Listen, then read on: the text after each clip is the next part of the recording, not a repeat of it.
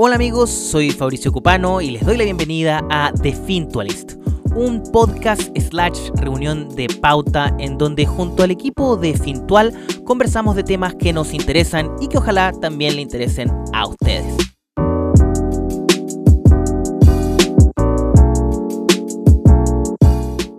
Yo estaba leyendo recién y, bueno, yo tengo que admitir que yo tengo una relación más de amor y odio con Elon Musk que de, admiración.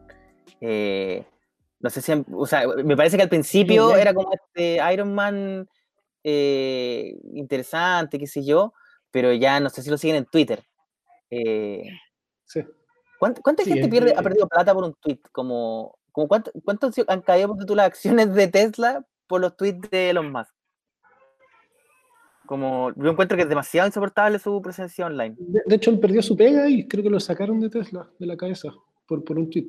Y ahí después estuvo apoyando a Kanye West y después se echó para atrás. Es buen random. Creo que una vez, una vez dijo que, el precio de la acción estaba como demasiado alto. De,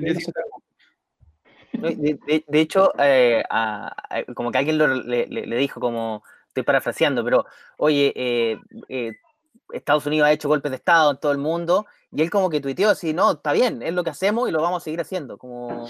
ese, ese, ese, Elon Musk, así que que le ponga chip, según esta noticia, a los, a los cerdos, no me parece una noticia tan positiva, me parece un riesgo, me parece un peligro eh, que, que, se ponga en el cerebro de los cerdos. Florencia, Florencia es la que desarrolló el tema, y cuando postuló a Fintual, eh, hizo un experimento con cucaracha, Le puso, le puso electricidad ¿Cómo, ¿Cómo, fue, Florencia, exactamente? O sea, eran dos cosas. Porque yo trabajaba en una empresa de divulgación de neurociencia como Fintual, pero de neurociencia, ¿cachai? Y hacíamos, eh, extraíamos como las señales eléctricas de las neuronas de invertebrados y también las estimulábamos. Y usábamos amplificadores como el de Elon Musk, pero que cuestan 100 dólares para llevar a colegio y como para usar amateurmente, como ver la actividad neuronal, ¿cachai? Entonces yo llevé... De, de, los invertebrados. De invertebrados, claro. Igual eh, se puede ver la actividad muscular de, con estos mismos aparatos de humanos y también el electroencefalograma tenemos una teníamos una versión, ¿cachai? Pero yo llevé cucarachas fintual y súper peludo porque, eh, no sé, pues no, no sabía, o sea, primero yo no sabía si me iban a, si alguien iba a ser voluntario, las tenéis que anestesiar en agua fría, le tenéis que sacar una pata a una cucaracha no es tan como. Esto es como una versión sofisticada de lo que los niños hacen como matando hormigas. Esto es como una. como, cuando, uno era, claro, cuando uno era chico que le ponía unos petardos a las abejas y le volaba todo el panal. ¿ah? Era como. No, pero las patas volvían a crecer en 125 días. No era crueldad ah, animal. Ok, ok. Pero obviamente hay una parte que no podéis controlar, como el ruido. No, yo no sé si viste el video de Elon Musk. Estos amplificadores, como que lo que hacen es tomar así como una señal muy chica de microvoltios. Esto es Neuralink, ¿no? Sí, Neuralink se llama el, aparato. ¿sí? Y Neuralink no hace nada como que no se ha hecho en la neurociencia. Lo que pasa es que ahora es como el porte de una moneda, se puede instalar de manera como menos invasiva porque los electrodos son, son como súper como finos, ¿cachai? Eh, y, y nada, o sea, lo más impresionante es el robot y que le instala, que es un robot que te, te, puede coser a la cabeza el, eh, este como amplificador y, y el, el, tamaño y los canales. Pero eso se, se, había hecho antes, solo que con unos, como, como con unos aparatos como que se te veían en la cabeza, ¿cachai? con mucho menos canales y como okay. taladrándote, usaban como un taladro así en el cráneo súper fuerte, entonces era como mega invasivo. ¿cachai? Pero este experimento, eh, como los resultados se miden, ¿cómo? Hay un, en el fondo como, tú tomas en el fondo los, patrones que cambian gracias a estos como pulsos electrónicos? O sea, claro, tú veis, como por ejemplo, hay una parte, de, le hicieron en chancho porque tienen como el cráneo parecido como a los humanos, ¿cachai? y, y, son felices muy fácil, como que les dais comida y son súper dóciles, ¿cachai? Y le pusieron la, eh, le pusieron el, el chip y lo conectaron claro, y lo conectaron a, a un sector que es súper grande asociado a su nariz. Es como súper fácil conectar como, como todos lo, eh, los estímulos neuronales que asociados a cuando olfatean. Es como que está súper grande en el cerebro, entonces la conexión es súper sencilla. Y lo conectaron y, y, es inalámbrico también, eso es como otra innovación. y cuando el, el chancho está como oliendo, acercando su nariz a cosas, podéis ver eh, la actividad eléctrica de su cerebro eh, como amplificándose, ¿cachai? Entonces, Claro. como que tú veis una, en la pantalla, y, y para hacerlo más choro, lo pusieron como música, como que en vez de que, que escuché el típico ruido de la actividad eléctrica de- del sistema nervioso que suena como así, como lluvia, escucháis como piu, piu, piu, piu, pero solo como para que la audiencia bueno. como algo más teatral, ¿cachai? Como que todo es un poco más teatral, como dice la revista del MIT, decía, lo que Elon Musk está haciendo es como un teatro súper atractivo de una tecnología que ya existe, eh, pero que lo está haciendo como más, más pequeña, más fashion, ¿cachai? Como Claro. más espectáculo, etc. Que es un poco lo que hace él, ¿no? Es como transforma como, como es un poco un, un ¿cómo, se, ¿cómo es este concepto de José Massa? Que es como un eh, una como una suerte suerte de divulgación científica, pero ya en una versión eh, como ya, claro, Kanye West, ¿no? Como eh, Y finalmente logra generar un poco de realidad, yo creo, porque con- haciéndolo así as- atrae buenos ingenieros que quieren trabajar con él. Sí. Sí, él dice que le gusta asociar estas narrativas como eh, la fundación de Asimov, le encanta como contar historias, como las cosas con las que uno fantaseó, como Julio Verne, como de niño, para que las personas se motiven. Entonces, claro, cuando lanzó uno de los cohetes de, de SpaceX, puso esa canción de Bowie, ¿cachai? Sí, Como po. que lo asocia, entonces como para inspirar a la gente, como a tener una visión, como que esa es su, su onda. Entonces, no sé, pues trajo tres chanchitos y habló de la fábula de los tres chanchitos. Entonces siempre está como jugando como narrativamente y De hecho, bueno, algo que, que me llamó la atención del artículo es cuando Elon Musk dice que en- quiere desarrollar esta tecnología para poner en el cerebro de los humanos, eh, para ser superhumanos, que luchen pot- potencialmente contra la Ah, sí, sí. tecnología. o sea, este es un plan para salvar a la humanidad, siempre. Como que todo, todo Sí. lo, lo de Elon Musk, Elon Musk al final es un plan para salvar a la humanidad. eh, eh, pero nuevamente, tiene todo esto que tú comentas, ¿no? Como de Asimov. eh, en el fondo hay muchas Claro, que. Asimov, sí, que están como las tres leyes del robot de Asimov, que es como que un robot no puede, tiene que seguir órdenes y tiene que velar por su sobrevivencia, pero no puede matar a otro humano, y toda la narrativa Asimov demuestra cómo se puede fallar ese principio, incluso clu- con- como cumpliendo las tres leyes. Entonces, Elon Musk habla de la era os- oscura de, de la tecnología y del futuro, y cómo él está como en una misión de prevenirla, onda, haciéndonos como una mezcla entre humanos y inteligencia artificial para que nosotros podamos luchar como com- competir con la velocidad de la inteligencia artificial, ¿cachai? Lo que es muy interesante, ahora me queda un poco mejor Elon Musk. Aún así, el nombre que le puso a su hija me parece horrible. Eh, no sé si se, ¿cómo se dice? Como eh, Axe, Efo, Ah, ya, no sé. sí, ¿Te cae, ¿Te cae bien Grimes? me cae muy bien Grimes, Es, es bien hecho, me cae muy oportunista, bien. weón. pero me cae bien, me cae bien porque al menos la he visto en Twitter callando a su marido. Y eso me Ah, parece demasiado necesario en el mundo la moderno. a es súper... Que te ¿Tuviste diga, un cállate, deja de ¿Tuviste- tuitear. ¿Tuviste un video que Grimes decía que onda, en la universidad que su sueño era ir al espacio? Y bueno, consiguió el polo, o sea, obvio que va a ser la primera mujer en ir al espacio, ¿cachai?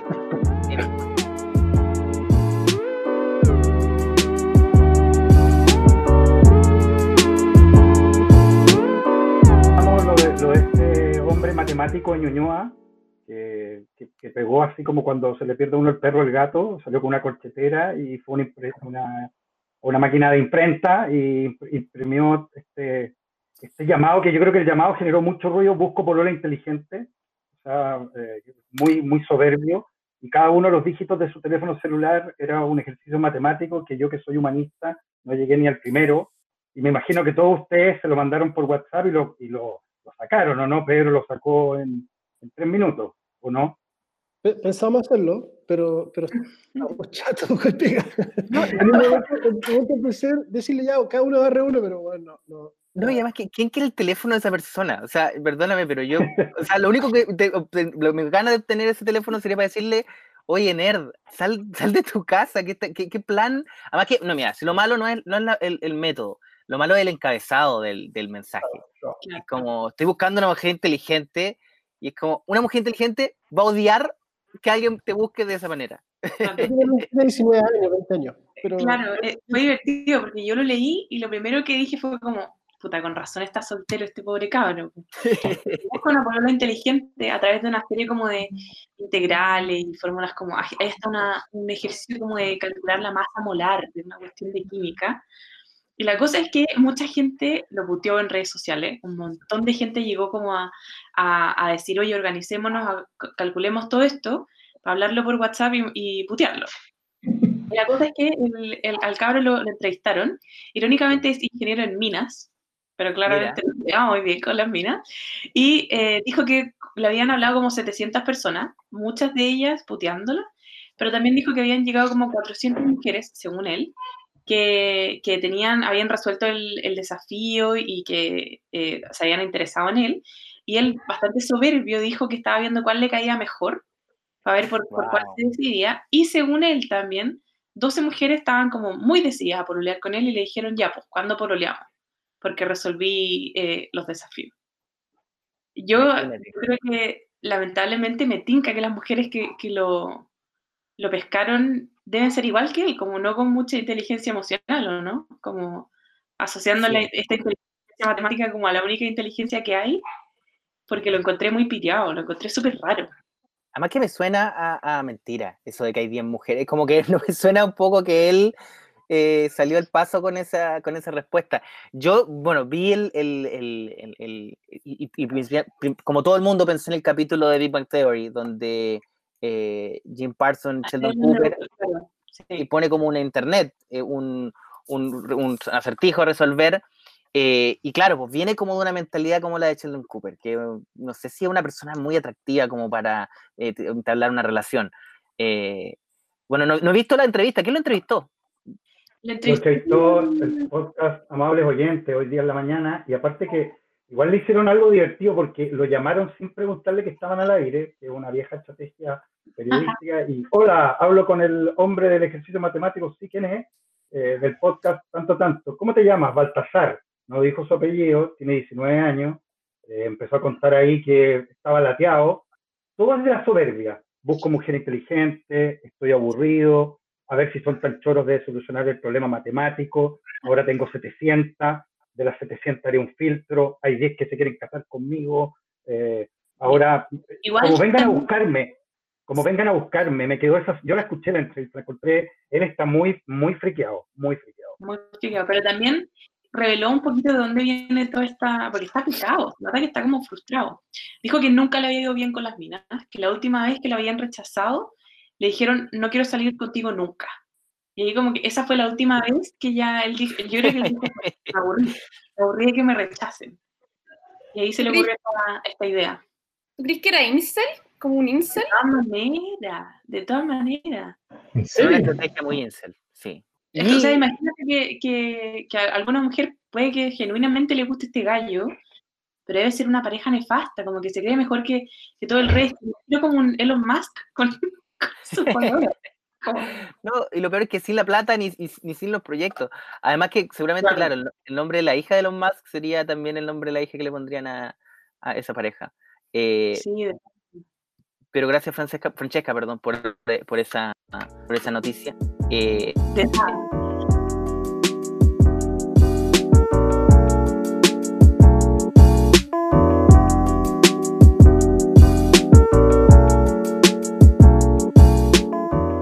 Súper obsesionado con ese conflicto de Bielorrusia. No, es que en general encuentro interesante lo que está pasando, como que eh, el último, algunos lo llaman el último dictador de Europa.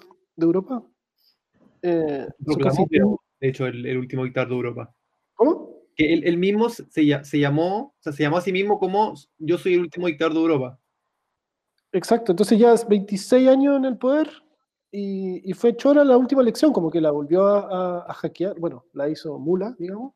Ujú. Eh, lo interesante es lo que está pasando ahora. La, la candidata de la que le ganó es la esposa del candidato que metió preso.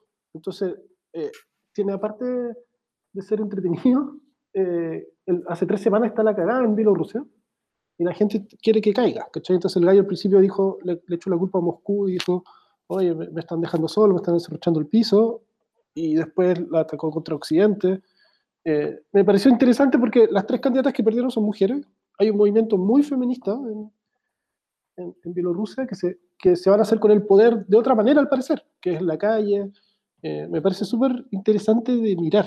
O sea, en Estados Unidos es otra estrategia para que la mujer llegue al poder. La pusieron de vicepresidenta, la Kamala, eh, y probablemente Biden se muera antes de que termine, o, o- o no vaya a reelección y vaya ella. En Bielorrusia eh, está esta otra, y bueno, en otros países ha sido democráticamente. Entonces me, me- me parece súper interesante eh, lo que está pasando como movimiento social y en particular eh, encabezado por mujeres. Aunque el país es raro, bueno, está a mil kilómetros de Berlín, o sea, 1200 kilómetros de Berlín, tampoco es tan raro, ¿cachai? No, no está en, en- no sé, en, otro- en un lugar más, más extraño. Entonces, eso me parece súper interesante. Y, y es como el último que queda de, de- de- de la época soviética, o sea, es como el último... Claro, bastión como de la Unión Soviética un poco y como con esa cultura todavía eh, en el poder. Ahora lo que me pareció interesante, bueno, primero eh, una de, las de las protestas era en su cumpleaños, eh, entonces la gente le llevaba como tortas con mata, te muere, o sea, e- eso me parece muy divertido. Cuando la protesta es creativa y es divertida, siempre es bueno. Eh, luego también me, me parece interesante, no, no había visto este ángulo como de, de- en el fondo como del empoderamiento femenino que estaba sucediendo en ese, en ese sector que, eh, digámoslo, también esa Europa es muy machista.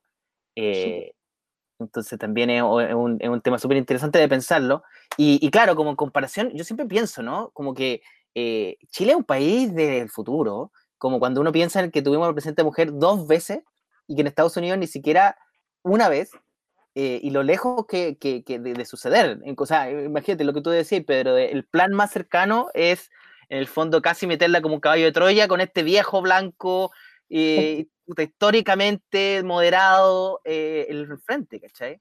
Yo, yo siempre he Eh, visto a Chile medio pionero, weón, así como a nivel mundial, lo que pasa es que no se cacha. Pero, por ejemplo, en mayo del 68, este movimiento en parisino de jóvenes de pelo largo, partió en Valparaíso el 67.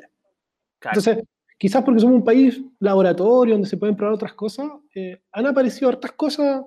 Hemos sido pioneros en varias weas, en ciencia, en temas políticos.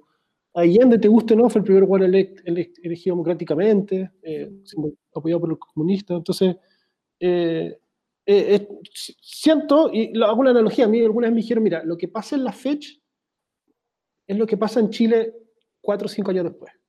Mira, Y la FED salió por Mira. primero un presidente de derecha, que me acuerdo que era Luis Felipe San Martín. Y le ganó a, a las 60 partidas de izquierda que había en Bochef, en, en la Chile, perdón. Y a los cuatro años ganó Piñera. Y dije, chucha, la persona que me dijo eso, eh, que creo que fue Jocelyn Holt, el historiador, ujú. algo cachaba. Entonces me da la sensación que ahora hay, hay una presidenta trans en, en- en- la fecha. Entonces estoy como súper expectante qué va a pasar en cinco años más. Y siento que está pasando lo mismo en Chile con el mundo, ¿cachai? Como, claro.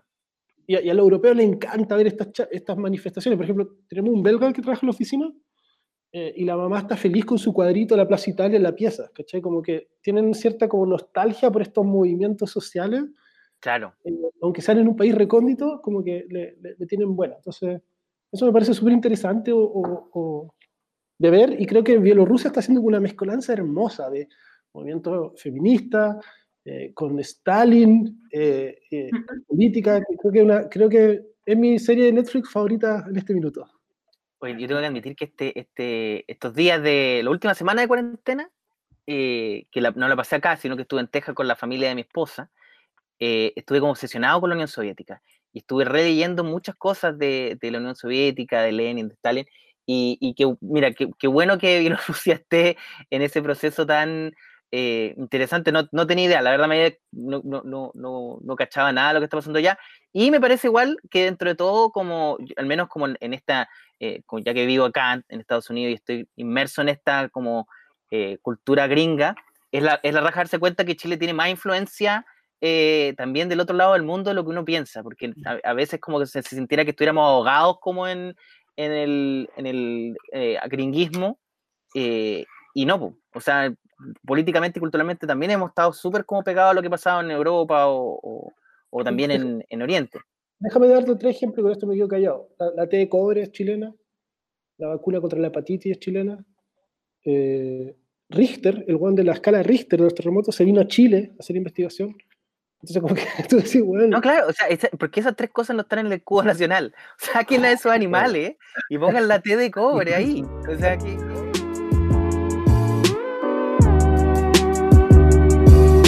Bueno amigos, ese fue el episodio 0 de The Fintualist. Síganos en las redes sociales de Fintual o en las mías si es que quieren ver el video que saldrá de toda esta conversación. Nos vemos la próxima semana. Chao.